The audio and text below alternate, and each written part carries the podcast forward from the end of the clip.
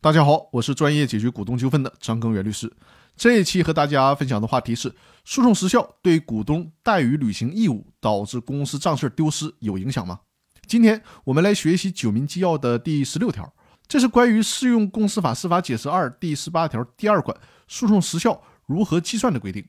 咱们还是先来看一下这条的原文。第十六条，公司债权人请求股东对公司债务承担连带清偿责任。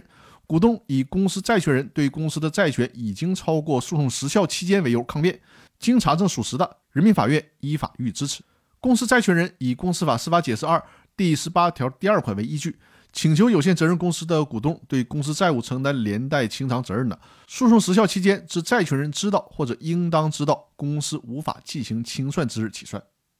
根据这条的规定，我们就知道了，在适用公司法司法解释二第十八条第二款的时候。不考虑公司债权人对公司债权的诉讼时效这种观点是错误的。其实呢，是需要受到诉讼时效限制的。